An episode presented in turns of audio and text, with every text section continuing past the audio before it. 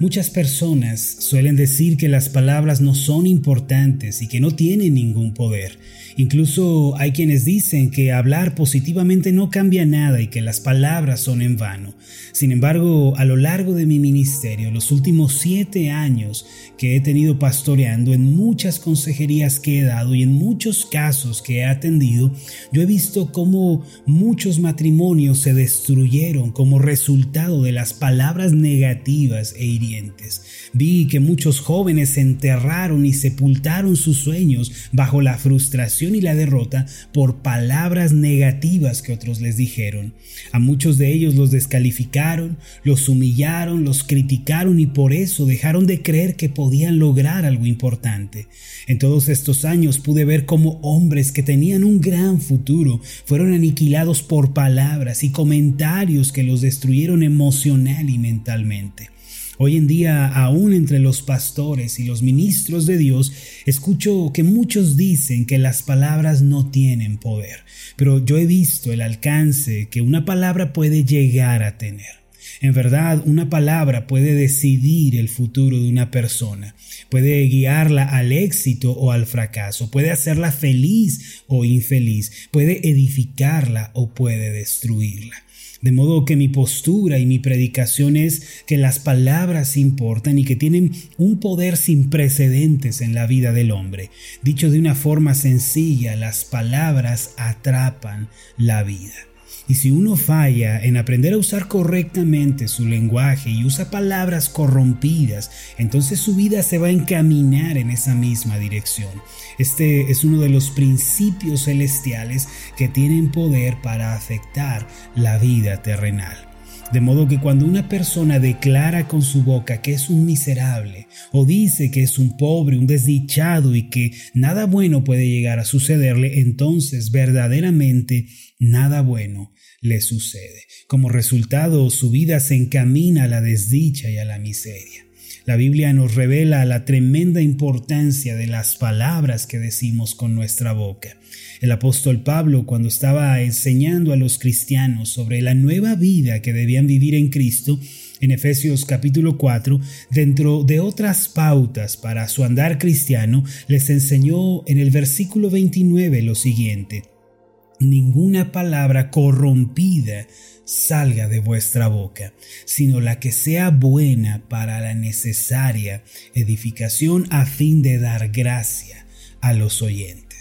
Si la Biblia, que es el consejo de Dios, presta atención a las palabras que decimos con nuestra boca, cuanto más nosotros debemos atender y considerar este tema. Hace años conocí a un matrimonio que estuvo a, punto, al borde del divorcio.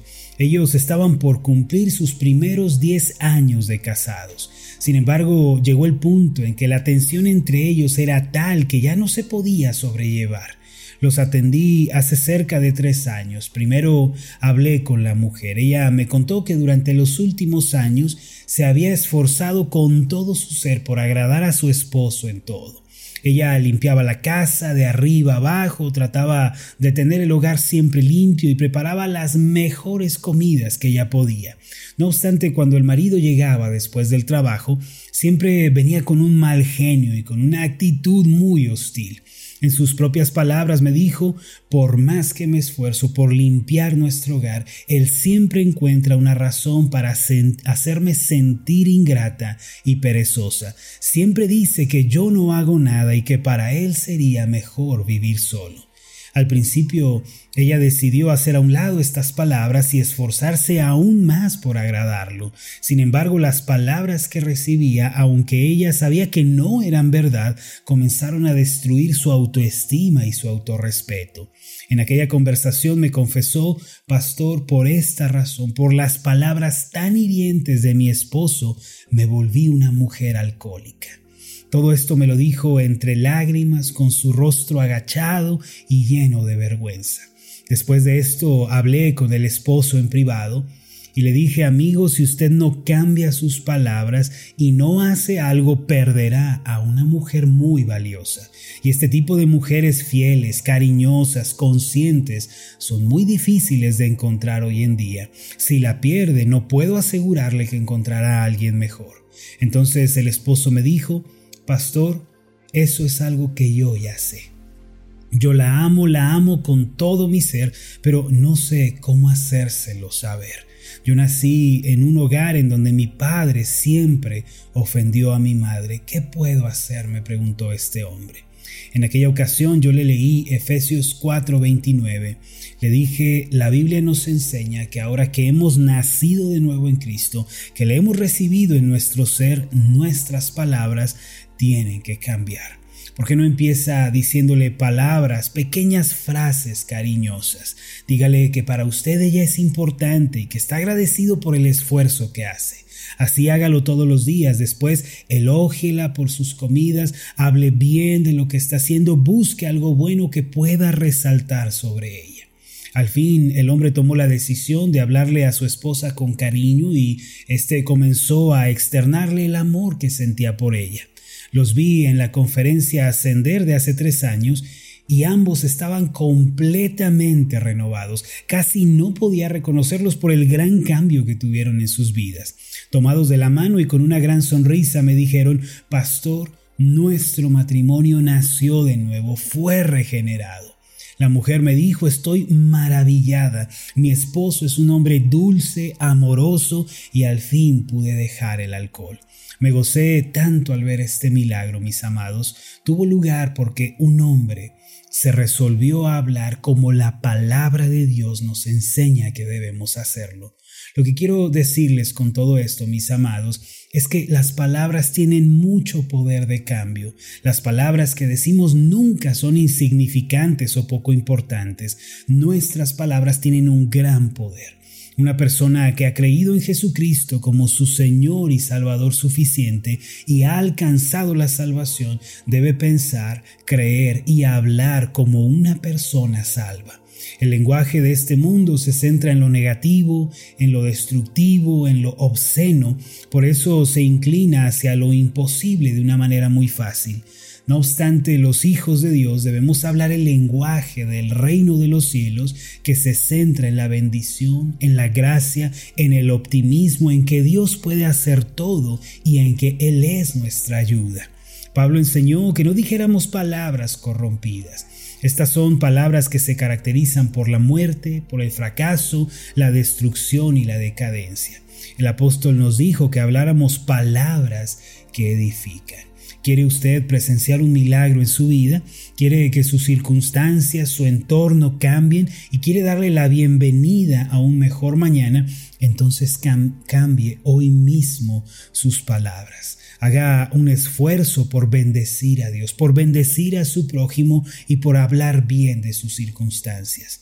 Entonces su vida entera comenzará a tomar un curso de poder, de milagros y de gracia. Nunca desestime el poder de las palabras. Ellas pueden construir o pueden destruir, pueden edificar o derribar, traer vida o desatar la muerte. No solo el apóstol Pablo habló al respecto de este tema tan importante, sino también el apóstol Pedro.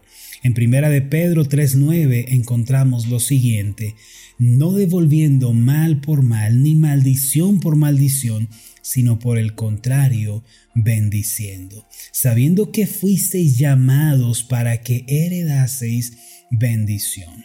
Mis amados, como podemos ver, antes de responder con una maldición, una ofensa o una indirecta contra aquellos que nos hacen mal, dice la Biblia que debemos bendecirlos. No debemos olvidarlo, nuestra vida está íntimamente ligada a las palabras que decimos. De hecho, nos vemos influenciados por el lenguaje en todo momento. Por eso es primordial que aprendamos a usar correctamente el lenguaje celestial. Ahora, ¿en qué consiste este lenguaje? Uno de los aspectos más importantes es el de bendecir a nuestro prójimo. Actualmente muchas personas destruyen sus relaciones por el tipo de lenguaje que usan. Si una persona quiere destruir a otra, Solo basta con hablar mal de ella, criticarla, murmurar en su contra. En consecuencia, la vida de nuestro prójimo se va a destruir y se va a llenar de dolor y de resentimiento. Los hijos de Dios no debemos actuar de tal forma. Ya que hemos nacido de nuevo por creer en Cristo y hemos recibido el Espíritu Santo, se da por entendido que un cambio tiene que ocurrir. Ese cambio también debe verse reflejado en nuestras palabras. En la lectura bíblica de hoy podemos ver que no es agradable al Señor que devolvamos un mal por otro mal. Nuestra vida tiene que ser diferente. Tenemos que hacer un esfuerzo por bendecir a nuestro prójimo.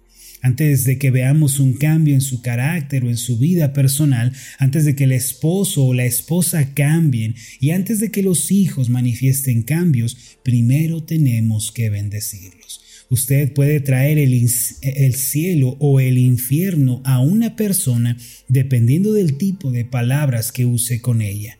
Lo quiero animar para que el día de hoy se proponga bendecir a aquellas personas que le rodean.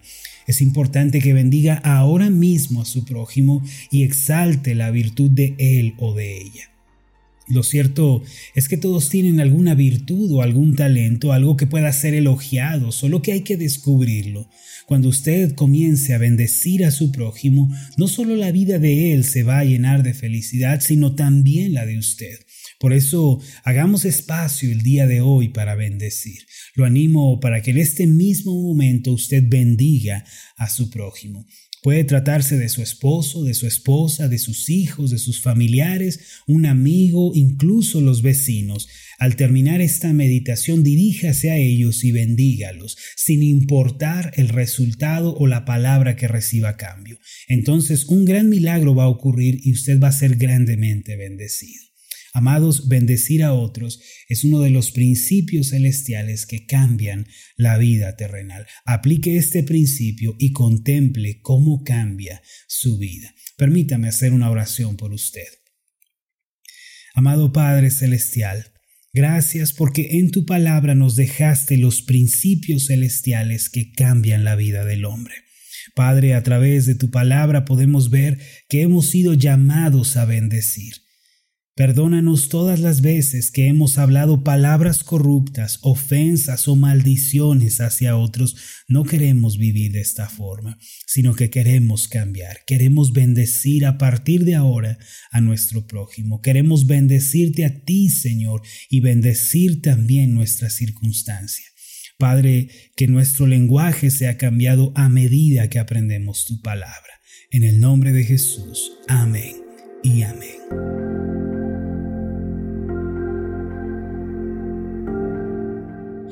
¿qué tal? Mi nombre es Marlon Corona, soy el pastor de la iglesia Ascender en la ciudad de Zapopan, Jalisco, en México. Le agradezco mucho por haberme seguido con esta meditación. Mi oración siempre es que usted sea prosperado en todas las cosas y goce de una buena salud, así como prospera en su alma.